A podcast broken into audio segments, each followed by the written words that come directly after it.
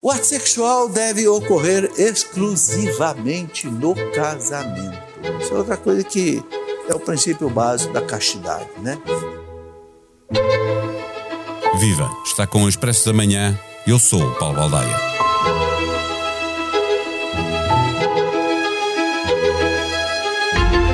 Até 1983, nove anos depois do 25 de Abril, a heterossexualidade dentro do casamento era permitida mas quase tudo o resto era crime. O Código Penal, que descriminalizou os atos sexuais praticados entre adultos, em privado e de livre vontade, como a homossexualidade, a prostituição ou o adultério, fez 40 anos, no dia 1 deste mês. O termo pansexual é composto pelo prefixo pan, que significa tudo, e a palavra sexualidade, ou seja, uma pessoa pansexual não restringe a sua sexualidade ao género oposto, heterossexualidade, ao mesmo género, homossexualidade, ou géneros binários, ao masculino e feminino, bissexualidade. Décadas e décadas de moralidade sexual no edifício legislativo afetam ainda a forma como vivemos a nossa sexualidade à procura de respostas, neste episódio conversamos com Pedro Nobre, doutor em Psicologia Clínica, diretor da Faculdade de Psicologia da Universidade do Porto. O Expresso da Manhã tem o patrocínio do BPI, eleito o melhor private banking em Portugal em 2022 pelas revistas PWM e The Banker nos Global Private Banking Awards. Este prémio é da exclusiva responsabilidade da entidade que o atribuiu. Banco BPI SA, registado junto do Banco de Portugal sob o número 10. Viva professor Pedro Nobre. O peso da moral e dos costumes na sexualidade dos portugueses era tão forte que depois do 25 de Abril foi preciso esperar nove anos para que a homossexualidade, o adultério, a prostituição deixassem de ser crime a moral ainda hoje é um inibidor sexual? Muito obrigado pelo convite, uma boa oportunidade para estar aqui a falar com, consigo sobre um, um tema muito relevante. Uh, eu, eu, diria que a moral, infelizmente, continua a ser um problema. Uh, na verdade, será certamente um problema muito diferente do que foi há 40 anos atrás, e, e, e portanto, dizer também que nós somos um dos países do mundo com legislação mais avançada, e estamos aqui a comemorar os 40 anos desta, de, de, esta efeméride importante em termos legislativos, dizer que hoje em dia provavelmente estaremos, provavelmente não, estamos certamente na linha da frente das legislações mais avançadas e progressistas no reconhecimento da diversidade sexual, do direito, dos direitos sexuais na, eh, nas suas mais diversas vertentes. Isso acho que é uma nota positiva eh, que é importante se calhar começar por dar. No entanto, obviamente há uma diferença muito significativa entre aquilo que é a legislação e aquilo que são as práticas, os costumes, a moral, a interpretação que cada um faz e que, e, e que obviamente, infelizmente, ainda está muito longe de que aquilo que será, que será o ideal no reconhecimento dos direitos sexuais. E, e já agora só para um parênteses para dizer esta, esta, eh, este tema ou esta, os direitos sexuais são de facto eh, consagrados, se quisermos, há, há inclusivamente declarações de direitos sexuais. A Organização Mundial de, de Saúde Sexual, a que eu tive o privilégio de presidir entre 2017 e 2021, tem uma declaração de direitos sexuais, que na verdade o que faz é uh, alinhar os direitos sexuais com aquilo que são os direitos humanos. E na verdade os direitos sexuais são parte dos direitos humanos e alinham com com os direitos humanos. E isso é um grande avanço, sem, sem dúvida. Eh, há, há 40 anos, portanto, antes desta, desta legislação, antes deste Código Penal que se celebra agora, eh, sair do armário era bastante complicado. Eh, por razões óbvias, até porque era proibido, era crime, as pessoas iam de facto presas no outro regime, obviamente, antes do 25 de Abril. Sair do armário ainda é um caminho muito condicionado pela família e pelo resto da sociedade? É, é, infelizmente ainda é, isso, certamente. E, e, mais uma vez este é um bom exemplo de como, apesar de em termos legislativos haver um avanço significativo e sermos dos mais progressistas, ou estarmos na linha da frente dos mais progressistas em termos globais, na verdade depois na prática uh, os valores, os costumes, um, ehm, as crenças, uh, condicionam significativamente e a família, em primeiro lugar, e os pares, mas eu diria mais a família, necessariamente tem um papel muito relevante aqui. E obviamente que há avanços significativos, obviamente que há famílias e há uh, locais e pares e, e regiões, etc., que são bastante mais acolhedores da diferença uh, sexual e da diversidade sexual, mas, mas ainda hoje, infelizmente, conhecemos casos todo o país onde, uh, onde, é, onde é um sofrimento terrível nas questões da, da, orientação sexual, mas também nas questões da identidade de género, embora também devo dizer pela positiva que na verdade hoje em dia há um, há um conjunto de possibilidades e há um conjunto de vozes e há um conjunto de pares e de, e de movimentos que são uh, muito facilitadores da saída do armário no, no, no sentido mais lato do termo. Uh, hoje temos uh, organizações não governamentais, temos movimentos cívicos, temos um, ehm, movimentos inclusivamente académicos, nas mais diversas áreas sociais, que são facilitadores desse, dessa saída do armário. No entanto, as vivências de muitos continuam a ser, infelizmente, bastante dramáticas sofridas pelos próprios, digamos assim, muitas vezes em silêncio. E, e, este parente serviu também para lhe fazer a pergunta seguinte, que tem a ver com a diversidade sexual, eh, que não é tabu hoje para as novas gerações e era para as nossas.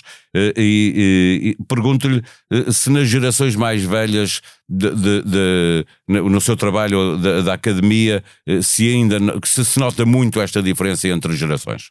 Eh, nota-se muita diferença entre gerações, é verdade. E eu tenho assistido, não só, não só com estudos, não só com dados escolhidos de estudos e de questionários, muita da nossa investigação também tem que ser através de perguntas, entrevistas e questionários, é toda aquela que não pode ser feita em laboratório e em contexto mais experimental. Uh, mas de facto o que, eu, o que eu posso dizer, se calhar, para não pintarmos o quadro de preto e branco, porque o quadro nunca é necessariamente preto e branco.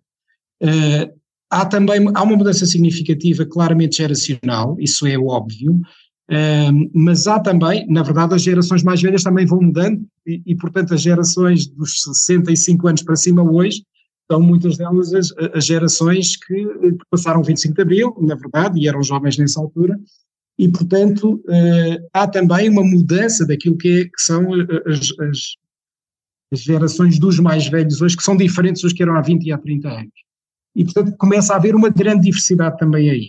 Há, curiosamente, estudos, nós não temos nenhum estudo em Portugal que compare um, longitudinalmente a evolução de coortes mais velhos em função das gerações, mas há estudos noutros países europeus, há alguns que mostram que as, que as pessoas mais velhas de hoje uh, têm mais atividade sexual, atividade sexual até mais tarde, mais diversidade e, portanto, isso é uma mudança uh, geracional, mesmo nas gerações mais velhas.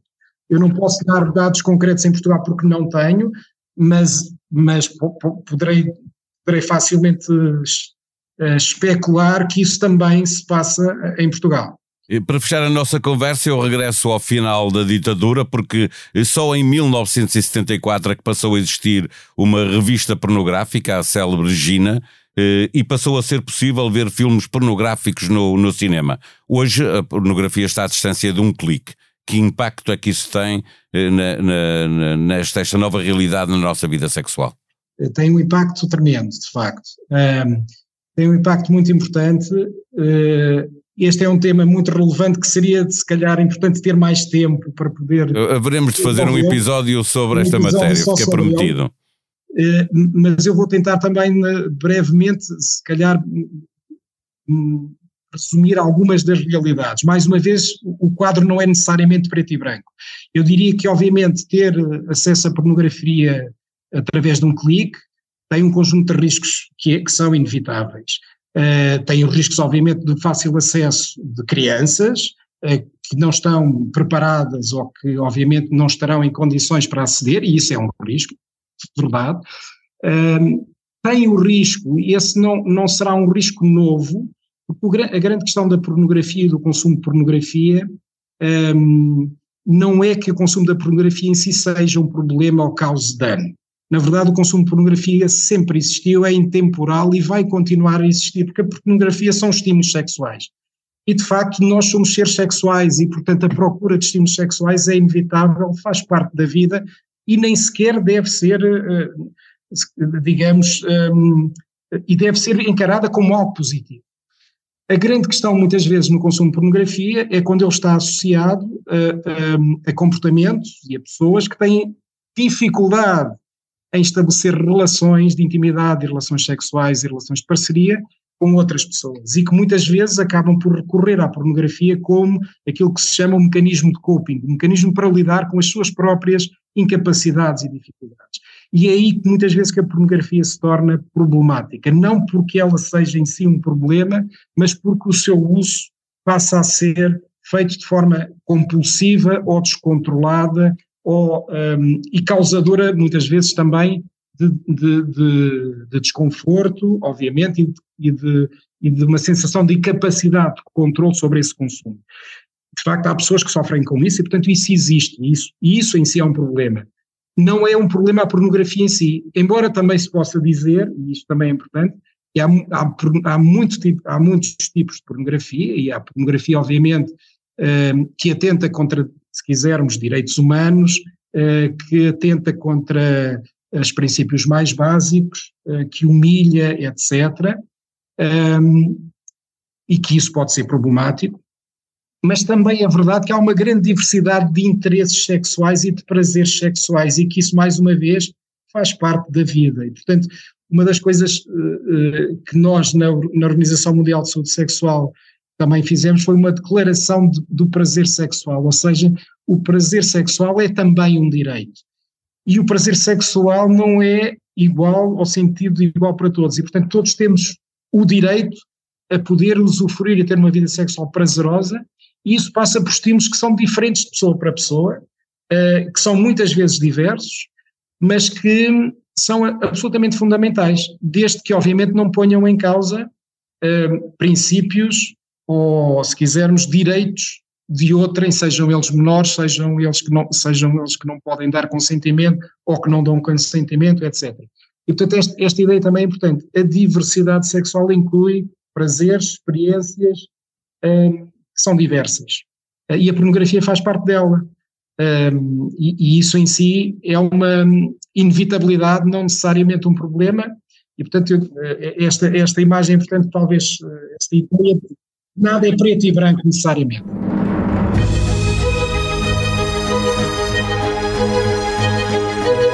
Em dia de aniversário, o Expresso apresenta-se nas bancas com a edição dos 50 anos em grande formato sempre disponível online para assinantes. Na manchete, a informação de que em Belém já se fala de pântano e o presidente dá um ano a António Costa para salvar a legislatura. O líder do PSD reúne os estrategas do partido para tentar acelerar a oposição. Na revista, pergunta-se para onde voa a TAP. E no caderno de economia, escreve-se que desde que se tornou pública, a companhia aérea contratou mais e passou a pagar melhor a diretores. Ao longo de todo o dia, o Expresso está na Fundação Champalimau a debater o país. De lá sairá um episódio extra do Expresso da Manhã com Ricardo Araújo Pereira a falar de liberdade de expressão e do Benfica. A sonoplastia deste episódio foi de João Martins. Tenham bom dia, bom fim de semana.